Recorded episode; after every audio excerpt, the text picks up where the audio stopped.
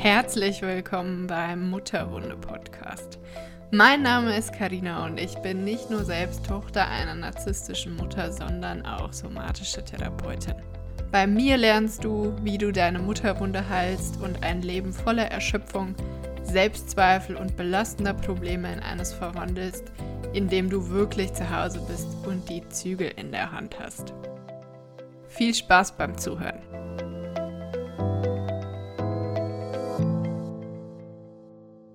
Herzlich willkommen zu einer neuen Folge. Bevor wir heute einsteigen, möchte ich gerne einen Disclaimer aussprechen.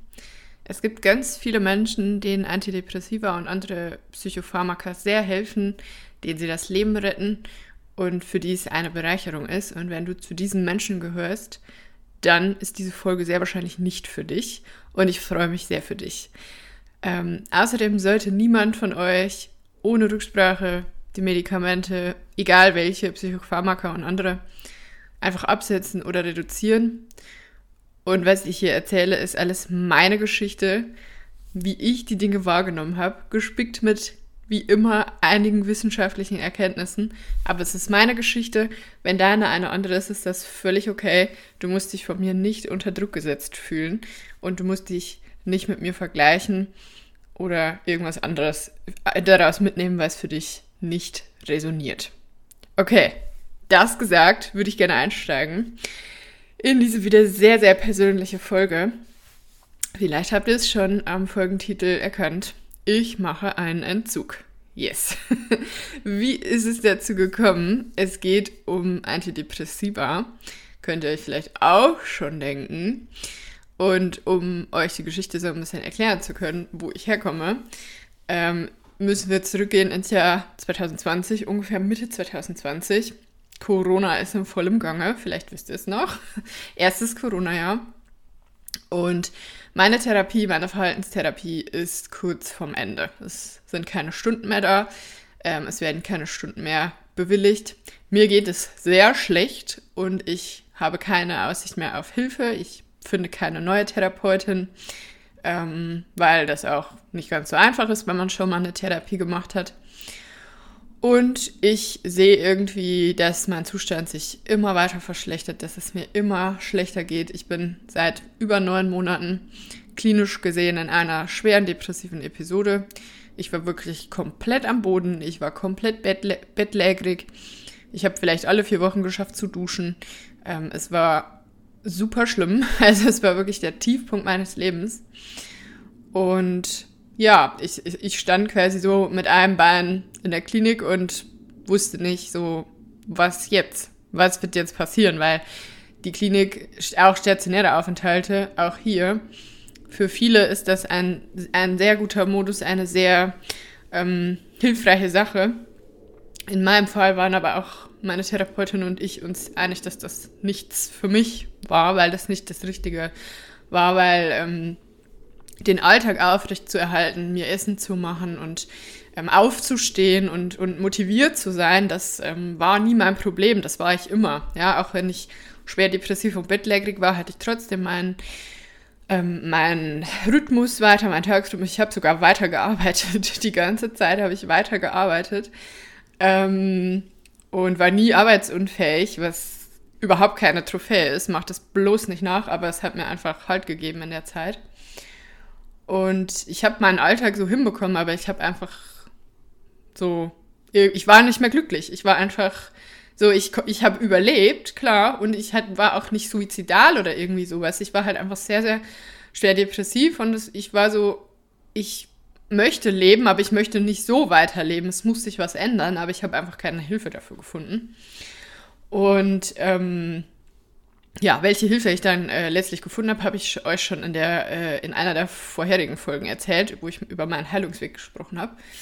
Aber da war ich an dem Punkt noch nicht, das wusste ich da noch nicht. Und deswegen, weil ich eben, es gab keine, gab keine andere Option mehr, und deswegen habe ich gesagt, obwohl meine Therapeutin mir ganz, ganz, ganz klar davon abgeraten hat, habe ich gesagt, ich will Antidepressiva probieren, weil wenn, wann, wenn nicht jetzt, weil ich kenne mich natürlich auch durch das Studium und ähm, durch meine einigermaßen gute Intelligenz damit aus und weiß, dass Antidepressiva erst ab schweren Depressionen überhaupt Sinn machen, die zu verordnen. Ja, auch eine Sache, die oft missachtet wird. Bei leichten und mittleren Depressionen sagt die Studienlage eindeutig, es gibt keinen ähm, keine klare Evidenz dafür, dass ähm, Antidepressiva wirksam sind. Aber das war ja kein Problem. Ich war ja sowieso schwer depressiv. Und deswegen dachte ich, okay, let's try it. Ähm, eine andere, ein anderer Punkt, der da irgendwie auch mit reingespielt hat, ist, dass ich halt eben auch eine sehr schwere Reizdarmsymptomatik habe. Das wisst ihr wahrscheinlich auch schon alle, wenn ihr mir länger folgt. Und auch da gibt es Studien, die sagen, ähm, dass Antidepressiva sich positiv auf das Reizdarmsyndrom auswirken können, weil, ähm, kleine Nerd-Info, der Darm, oder nee, andersrum, das Gehirn ist Evolution, evolutionsbiologisch mal aus dem Darm entstanden. Das heißt, ähm, die Strukturen und die Zellen und so, die wir im Gehirn haben und die wir im Darm haben, die sind, ähm, sind sich sehr, sehr ähnlich. Und ähm, weil eben Antidepressiva im Gehirn wirken äh, können, können sie das auch im Darm. Und deswegen gibt es Studien, die, ähm, die da Vorteile quasi daraus ähm, ableiten oder die sagen, dass man das mal probieren kann als, ähm, ein, äh, als äh, Reizdarmtherapie. Allerdings nur in ähm, sehr niedriger Dosierung, jetzt nicht so hoch dosiert wie für die Therapie von Depressionen. Aber ich dachte, kann ja nicht schaden, vielleicht hilft es ja. Ja, und äh, das ist wahrscheinlich so ein bisschen, das Ding kann ja nicht schaden. Mm, I don't know. Ähm, ja, long story short, ich habe dann eben unter größten Anstrengungen und irrwitzigsten Geschichten, die ich an der Stelle auslassen muss, sonst sitzen wir morgen hier noch, nach ganz, ganz, ganz langer Suche äh, einen Psychiater gefunden und den habe ich auch übrigens nur gefunden, weil meine Therapeutin mit dem befreundet ist und sie mir den dann irgendwie zugeschustert hat. Sonst ist es natürlich auch unfassbar schwierig, ähm, einen Psychiater zu finden. Ich habe mich sogar in, an die Notfallambulanz gewendet, aber da war ich auch falsch, weil das war in, ist in Köln ähm, nach Postleitzahlen geordnet. Also du kannst nur zu der Notfallambulanz gehen, zu der psychiatrischen Notfallambulanz gehen, die deiner Postleitzahl zugeordnet ist. Da habe ich aber nie jemanden erreicht, beziehungsweise ich bin da sogar hingegangen und dann war die Tür zu. Mitten am Tag war einfach die Tür zu und es ist niemand ans Telefon gegangen. Es war wirklich, es war super, es war super weird. Ist auch egal. Darüber will ich heute nicht sprechen, aber es ist sauschwer, einen Psychiater zu finden. Will ist die Essenz davon. Und dann habe ich einen gefunden und dann hat er mir natürlich ähm, Antidepressiva verordnet, so wie ich das auch ähm, vorhatte. Und ähm, ja, die habe ich dann angefangen zu nehmen und es hat nichts gebracht. ich habe die natürlich erstmal langsam eingeschlichen ähm, und habe dann immer mehr davon genommen und immer mehr davon genommen und jedes Mal, wenn ich wieder da war, war es halt so, ja, hilft immer noch nichts, was machen wir jetzt? Und dann war er halt so, ja, dann lassen Sie uns noch ein, also zusätzlich noch eins probieren. Und ich habe dann halt quasi zusätzlich zu dem, was ich schon abends nehme, was mich halt quasi so ein bisschen beruhigen sollte, ähm, habe ich dann auch noch welche bekommen, die irgendwie angstlösend, antriebssteigernd sein sollen. Und das habe ich schon nicht verstanden, weil ich hatte nie geringen Antrieb. Ich habe nie gesagt so, oh, ich habe keinen Bock auf nix, so was halt geringer Antrieb ist, so, das hatte ich nie, sondern es war einfach immer so, mir fehlt die Kraft, ich will das tun, aber ich kann nicht, weil ich einfach so kaputt bin, so erschöpft bin und ähm, einfach, ich, ich schlafe nicht mehr, klar, wo soll die, die Kraft herkommen, ne? Und auf jeden Fall habe ich dann noch weitere Präparate probiert. Ich werde hier nicht nennen, welche Präparate, weil es ist einfach völlig scheißegal. Aber auf jeden Fall habe ich welche probiert und er, mein Psychiater meinte auch, nee, die sind auch ganz nebenwirkungsarm und so. Und ähm, ja, long story short, es ging mir furchtbar damit, mit den antriebssteigernden ähm, Antidepressiva, egal welches Präparat ich ausprobiert habe. Es war ganz schlimm. Ich habe ganz schlimme, ich habe wirklich tagelang in einer Panikattacke gesteckt. Da habe ich auch verstanden, so, es ist ein Mythos, dass Panikattacken nach 10 bis 30 Minuten vorbei sind. Ja, genau, wer hat sich das denn ausgedacht? Ähm, meine längste Panikattacke hat, glaube ich, fünf Tage angehalten.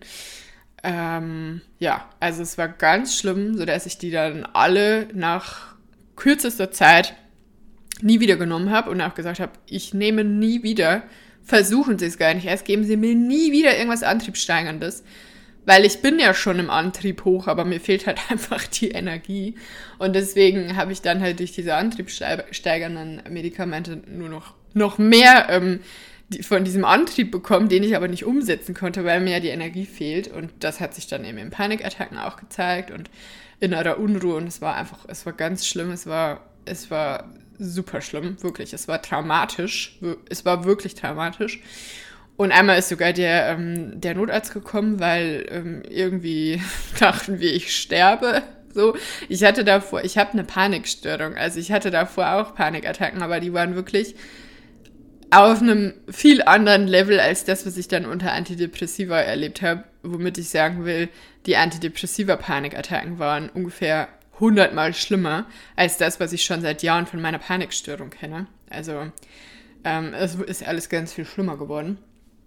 Naja, auf jeden Fall sind wir dann auf dem, ähm, auf dem Abend ähm, Antidepressivum geblieben, das halt eher so sedierend wirkt, damit ich halt wieder schlafen konnte und ähm, das auch einfach so ein bisschen beruhigend wirken soll.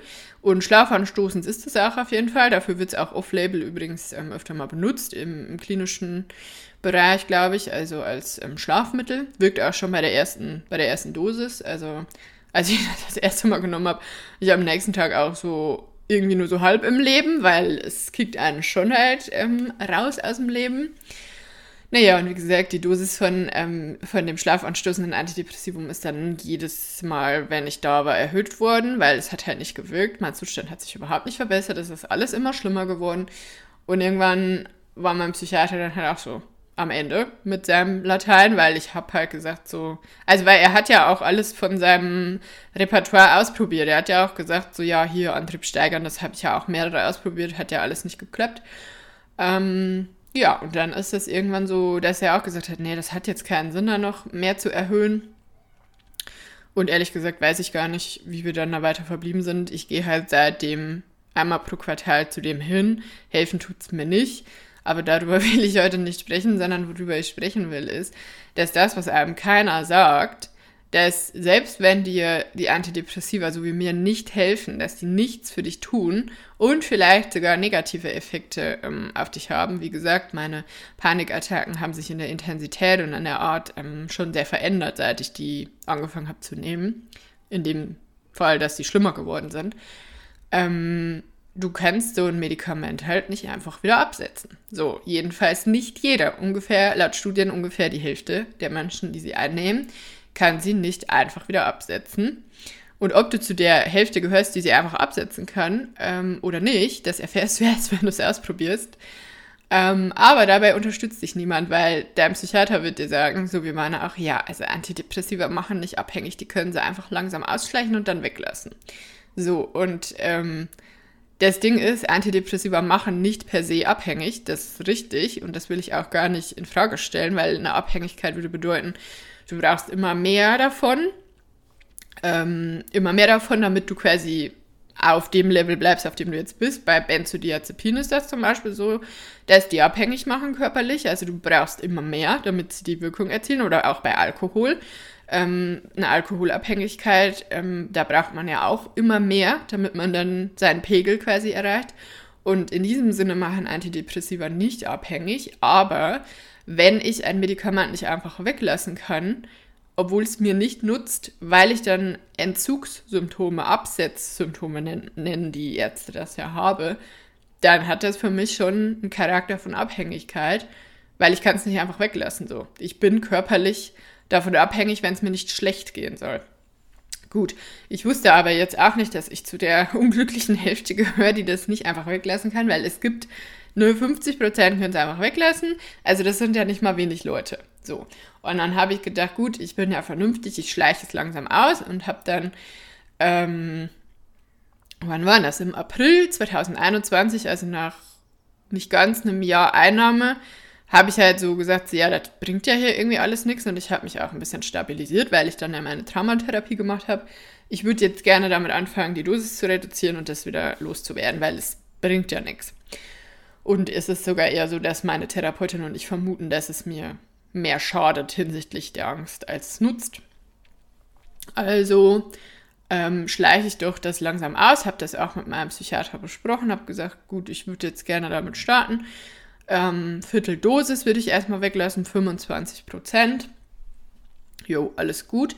Erste vier Tage, alles tutti. Ich dachte schon, ja, super, klasse, ist ja alles super, weil beim Einschleichen hatte ich ja auch keine Symptome. Also ich hatte übrigens nie irgendwelche, ähm, äh, irgendwelche krassen Symptome abseits von der Müdigkeit jetzt, die halt so ein sedierendes ähm, Medikament mit sich bringt und halt der Angstsymptomatik, die sich verändert hat, hatte ich jetzt nie irgendwie, keine Ahnung, Augentrockenheit, Mundtrockenheit, ähm, irgendwas in die Richtung, Schwitzen. Also da gibt es ja verschiedene Symptome, die man irgendwie haben kann. Hatte ich alles nicht. Deswegen war ich irgendwie auch ziemlich guter Dinge, dass ich das ja schnell loswerden könnte wieder. Und ähm, falsch gedacht. Wie gesagt, vier Tage ist erstmal alles gut gegangen und am fünften Tag hatte ich die schlimmste Panikattacke meines Lebens dann. Es war wirklich es war wirklich furchtbar. Es war, es war einfach unfassbar schlimm. Es war auch wieder sehr traumatisch. Ähm, ich kann auch gar nicht mehr sagen, als dass es furchtbar schlimm war, weil genau das war es halt einfach. Es war so intensive Angst, wie ich das nie vorher erlebt habe. Und ich bin eigentlich überhaupt kein Mensch, der jetzt irgendwie hysterisch wird, aber ich saß da und ich habe hysterisch geschrien, geweint. Also es war wirklich, es war traumatisch, es war sehr, sehr schlimm.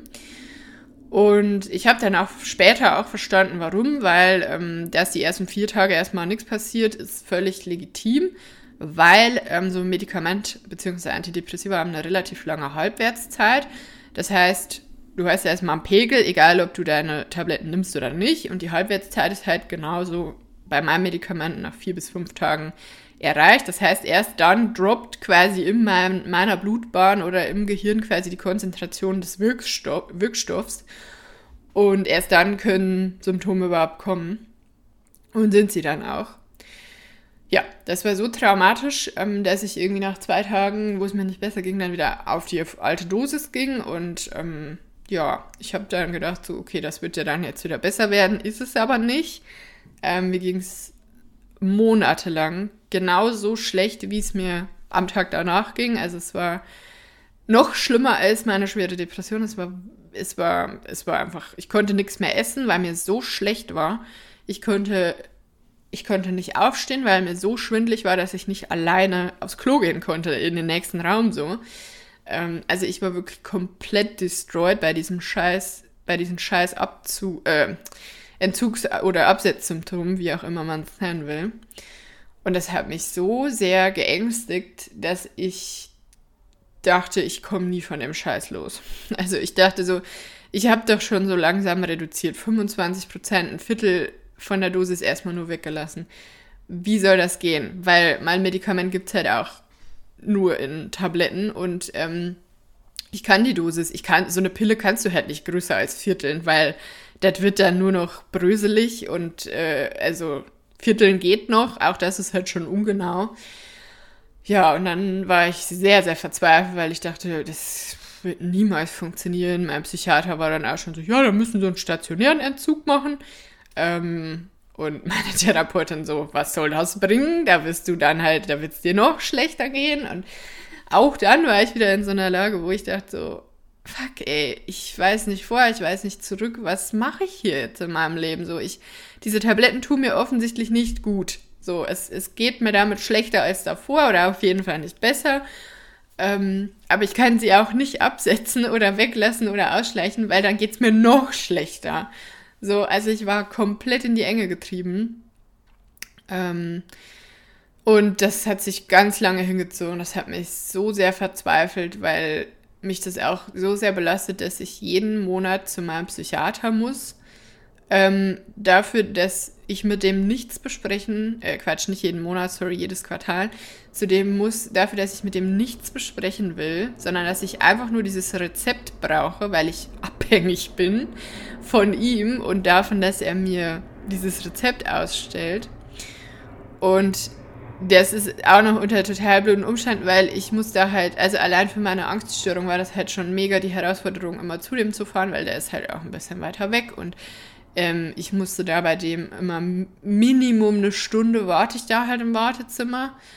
Ähm, und wenn, also das letzte Mal, als ich vor Ort war, ähm, habe ich dann auch im Wartezimmer eine Panikattacke gehabt. Das hat einfach niemanden interessiert. Die haben mich einfach sitzen gelassen. Und als ich, ich habe zweimal gefragt, ich, ich habe gesagt, ich kann nicht mehr, wie lange dauert es denn noch? Und die so, ja, das kann ich Ihnen jetzt auch nicht sagen. Ja, ist mir schon klar, dass du nicht hell sehen kannst, aber keine Ahnung, das ist hier eine, eine psychiatrische Praxis. Ihr müsst doch irgendwie umgehen können damit, wenn jemand vor euch eine Panikattacke hat, aber die haben mich einfach sitzen gelassen, mir nicht geholfen und mich auch noch komisch angeguckt dabei. Es ist, war wirklich, es, war, es ist super belastend, da einfach immer hin zu müssen. Und ähm, ja, das habe ich ganz, ganz lange mit mir rumgetragen und habe dann eben aber auch wieder recherchiert und das ist jetzt quasi die, die gute Nachricht an, an dieser ganzen Geschichte und das, was mir das überhaupt erst ermöglicht hat. Es gibt viele Menschen, denen es so geht wie mir. 50 Prozent, habe ich ja schon gesagt. Und deswegen gibt es auch eine Lösung, die auch medizinisch validiert ist, wissenschaftlich validiert ist. Wie gesagt, 50 Prozent können die einfach absetzen, brauchen dabei keine Hilfe. Alles ist gut. Und bei den anderen 50 Prozent kommt es halt sehr, sehr darauf an, dass man die Dosis wirklich sehr langsam reduziert. Und zwar sehr viel langsamer als alle Psychiater, die mir bisher über den Weg gelaufen sind und die den anderen bisher über den Weg gelaufen sind, empfehlen. Weil die sagen halt so, ja, nö, 25 Prozent passt schon, machst du mal. Tatsächlich ist es aber so, dass, ähm, dass es eine Studie gibt, die sagt, dass es sein kann, dass man in ähm, 5 bis 10 Prozent Schritten reduzieren muss. Und zwar nicht von der Ausgangsdosis, sondern von der letzten Dosis. Also, ich bin nicht gut in Mathe, aber ich versuche es zu erklären. Wenn ihr zum Beispiel 100 Milligramm von einem Wirkstoff nehmt, dann wären 10% davon ja 10. Richtig? Ich hoffe, es ist richtig. Deswegen, ihr ähm, reduziert dann quasi um 10 Milligramm im ersten Schritt. Ähm, und wenn ihr dann um 10 Milligramm reduziert habt, dann seid ihr ja bei 90 Milligramm, die ihr noch nehmt. Und dann wäre der nächste Schritt nicht wieder um 10 Milligramm zu reduzieren, sondern nur um 9 Milligramm. So, rechnen mit Carina. ich glaube, das war wenigstens richtig. Äh, Dreisatz kriege ich manchmal noch so hin. Und das bedeutet natürlich auch, dass es viel länger dauert, weil ähm, es eine relative Kurve ist und keine absolute. Und diese Absetzschritte, also diese Schritte, in denen ihr reduzieren könnt oder sollt oder was empfohlen wird, müssen natürlich auch weiter auseinander liegen als zwei, drei Tage, sondern man empfiehlt vier bis sechs Wochen. Also dass man quasi alle vier bis sechs Wochen um fünf bis zehn Prozent der letzten Dosis reduziert. Und wenn man es so macht, ähm, wenn man, also ich bin zum Beispiel auf 30 Milligramm, ähm, Ausgangsdosis gewesen, dann dauert das voraussichtlich bis 2025, bis ich runter bin von dem Scheiß. Jo, geil, oder? Also, ich habe 2022 im Juni damit, Juli, glaube ich, damit begonnen auszuschleichen und ich werde laut dieser Regel bis ähm, 2025 damit beschäftigt sein, dieses Gift aus meinem Körper zu schleusen in so geringen Dosen, dass mein Nervensystem nicht abkackt und dass ich noch alltagsfähig bleibe. So, und die gute Nachricht ist, es ist jetzt Januar 2023. Ihr werdet die Folge wahrscheinlich erst ein bisschen später hören, also vielleicht ist es schon Februar oder März. Aber es ist jetzt Januar 2023 und ich bin super stolz, euch verkünden zu können, dass ich den halben Weg geschafft habe. Ich bin auf 15 Milligramm und ich habe den halben Weg geschafft und es geht mir gut dabei, wie ich den Anzug mache. Ich kacke nicht ab. Es funktioniert wunderbar für mich. Ähm, ich bin sogar so weit, dass ich mittlerweile ähm, alle drei Wochen ähm, Reduktion machen kann und dass die Reduktionen auch etwas höher sind als 10%. Und ich werde auch weiterhin gucken, wie, wie, wie weit ich gehen kann, wie viel mir gut tut. Aber das ist ähm, den Mal, der Meilenstein, den ich heute gerne mit euch teilen möchte dass es, falls es da draußen Menschen gibt, denen es so geht wie mir, die Antidepressiva einnehmen oder andere Psychopharmaka, die ihnen nicht gut tun oder ihnen sogar schaden und die aber trotzdem das Gefühl haben, dass sie davon nicht loskommen. Es gibt eine Lösung für euch. Ihr müsst aber ein bisschen bastelig werden, weil natürlich gibt es diese, ähm, diese Reduktionsschritte nicht zu kaufen, sondern ihr kriegt immer nur eine Tablette, die ihr halt ma maximal eigentlich in der Mitte teilen sollt.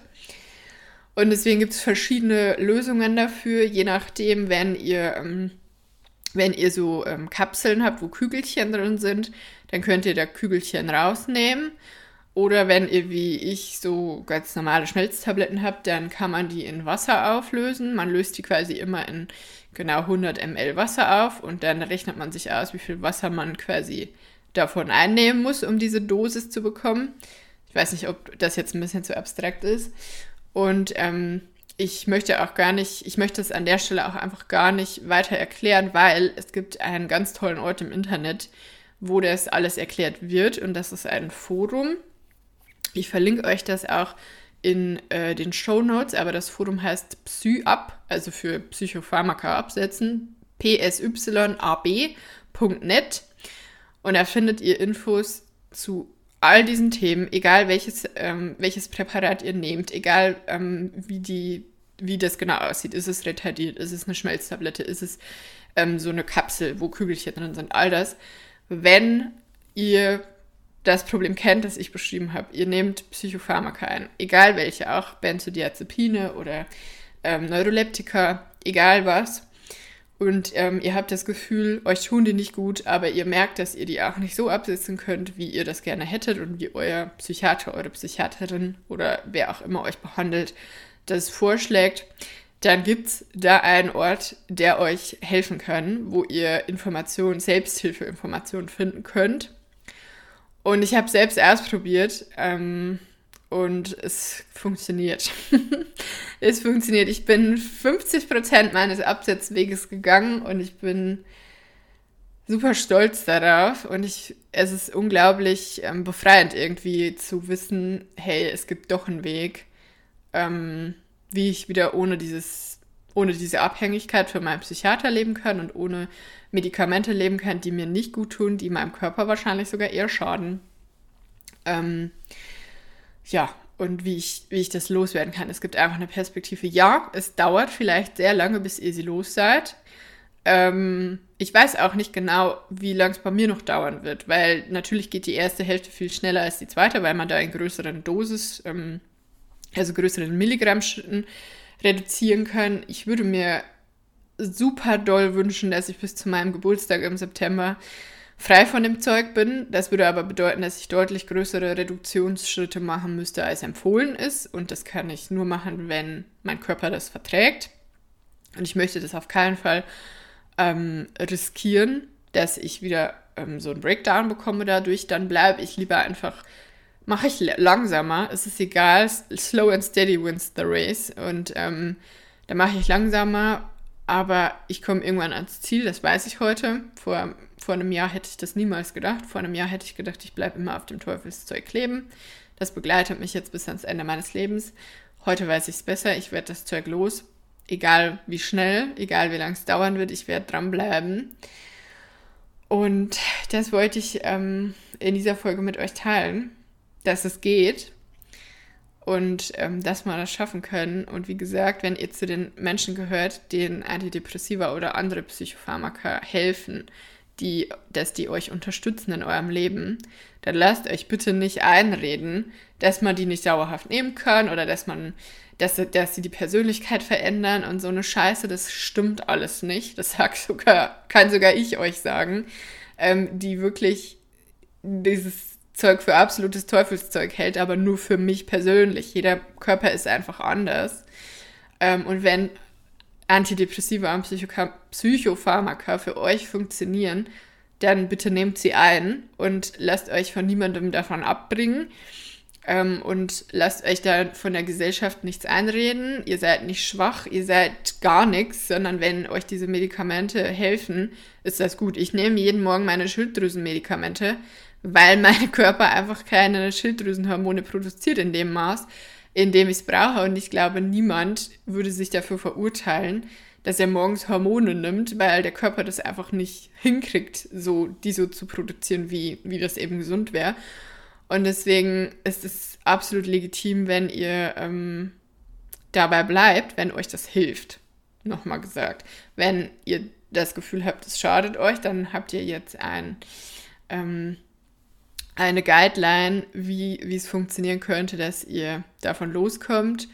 Ähm, der Disclaimer an der Stelle ist noch, eigentlich würde ich natürlich empfehlen, haltet, äh, haltet generell immer Rücksprache mit eurem Arzt darüber und ich würde wahrscheinlich auch empfehlen, das zu sagen, aber das Problem wird auch hier wieder sein, dass ihr keine Unterstützung beim Absetzen bekommen werdet. Also mein Psychiater, der macht das jetzt irgendwie so sehr belächelnd mit. Der denkt, ich bin verrückt, ähm, weil ich habe gesagt, ich löse meine Tablette in Wasser auf und so. Und dann lacht er mich jedes Mal aus und ich weiß genau, dass der denkt, ich bin eine durchgeknallte Alte. Aber ehrlich gesagt, es ist mir scheißegal, weil er ist nicht, er steckt nicht in meinem Körper und er muss das nicht aushalten, diese Absetzsymptome, wenn man zu schnell ähm, ausschleicht oder absetzt. Deswegen scheiße ich auf seine Meinung. Ähm, ihr braucht einfach nur jemanden, der euch darin insofern unterstützt, dass er euch weiterhin euer Rezept ausstellt und den Weg des Entzugs, den Weg des Absetzens, wie auch immer ihr das nennen wollt, müsst ihr sowieso alleine gehen. Ähm, und dabei kann euch wahrscheinlich niemand so richtig unterstützen, außer halt irgendwie damit, dass man euch nicht auch noch belächelt und euch noch Steine in den Weg legt. Ähm, aber da muss man wahrscheinlich auch schon Glück haben mit äh, seinem Behandler und nicht jeder oder seine Behandlerin und das hat nicht jeder. Ich wünsche euch auf jeden Fall, dass ihr jemanden findet, ähm, der euch dabei unterstützt und ich hoffe, dass diese Folge und diese Offenbarung, ich habe da tatsächlich noch nie drüber gesprochen, weil ähm, das mit den Antidepressiva auch einfach überhaupt nicht mehr zu mir passt, weil ähm, ich bin nicht depressiv und ich war damals auch nur depressiv, ähm, weil die Angststörung mein Leben so eingeschränkt hat. Also ich bin einfach, also ich, ich glaube, dass es so verschiedene Grundmuster von Erkrankungen gibt und ähm, es gibt eben so diesen depressiven Charakter, will ich es mal nennen, nicht Charakter, aber diese, diesen depressiven Typus. Ich glaube, ihr wisst, was ich meine. Und es gibt eben diesen Angsttypus. Manchmal hat man auch beides, aber ich bin halt eindeutig der Angsttypus und die Angst, die wird mich auch weiter begleiten und wird wahrscheinlich bei mir bleiben, was okay ist, was ich akzeptiere, aber ich bin eigentlich kein depressiver Mensch.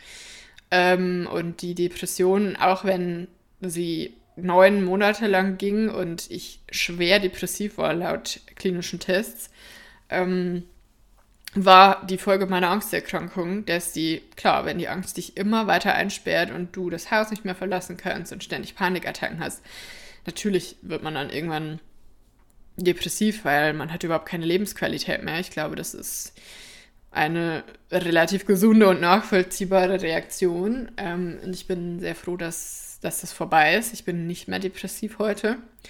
Auch ohne die Medikamente nicht. Also ich äh, habe das alleine geschafft. Ich äh, quasi ohne, dass da irgendjemand äh, Medikamente draufgeschmissen hätte sozusagen. Und das ist vielleicht auch noch ein interessanter Punkt. Ähm, ich hatte immer so ein bisschen Sorge, ähm, so Self-Gaslighting-mäßig so, eigentlich weiß ich, dass die Medikamente nichts für mich tun und mir sogar eher schaden, aber ich war trotzdem so, ja, aber was, wenn nicht? Was, wenn doch die Medikamente dich jetzt wieder aufgebaut haben und so? Ähm, und da ich jetzt quasi den halben Weg gegangen bin und die Hälfte der Dose schon weg ist, ähm, kann ich sagen, nee, haben sie nicht. Ich habe mich selber wieder aufgebaut, Therapie hat mich wieder aufgebaut. Ähm, die Medikamente haben nichts dafür getan. Ähm, ich schlafe auch weiterhin genauso gut wie vorher. Das war auch so eine Sorge, die ich hatte, weil das ist ja nun mal ein sedierendes, schlafanstoßendes Medikament. Und da habe ich schon gedacht, so ja, wenn ich mehr davon nehme, muss ich ja eigentlich mehr sediert sein. Aber auch das ist nicht der Fall. Ähm, aber das kann ich auch alles eben nur so bestätigen und äh, so feststellen wahrscheinlich, weil ich mir einfach die Zeit genommen habe, ähm, mich nicht unter Druck setzen zu lassen und so lange eben auch auf der vollen Dosis zu bleiben, bis ich gesagt habe, so in meinem restlichen Leben bin ich jetzt stabil genug, um diese, um diesen Entzugsstress, der da jetzt auf mich zukommt, aushalten zu können. Und es ist immer noch so, dass ich Angst habe und dass ich auf meinen, also Angst habe ich nicht, aber wenn ich auf meinen Terminkalender gucke, dann gucke ich schon immer so, wann mache ich den nächsten Entzugsschritt, weil dann habe ich, muss ich halt immer so von, meistens habe ich so von Tag zwei bis, bis 10, 12 so leichte Symptome. Manchmal auch nicht, aber ähm, nach so 14 Tagen ist auf jeden Fall alles vorbei und dann gucke ich immer, dass ich halt quasi in der zweiten Woche nach dem Entzug quasi keine total wichtigen Termine habe oder dass ich da zum Beispiel keine Veranstaltungen oder Workshops gebe. Ähm, insofern schränkt der, der Entzug natürlich mein Leben noch ein bisschen ein, aber ich bin halt auch, ich mache das halt auch erst seit Juli, also es ist auch noch nicht super, super ähm, gewohnt alles und es ist jedes Mal eben anders. Ne? Manchmal habe ich leichte Entzugssymptome, manchmal habe ich keine, aber es ist auf jeden Fall alles so, dass es aushaltbar ist.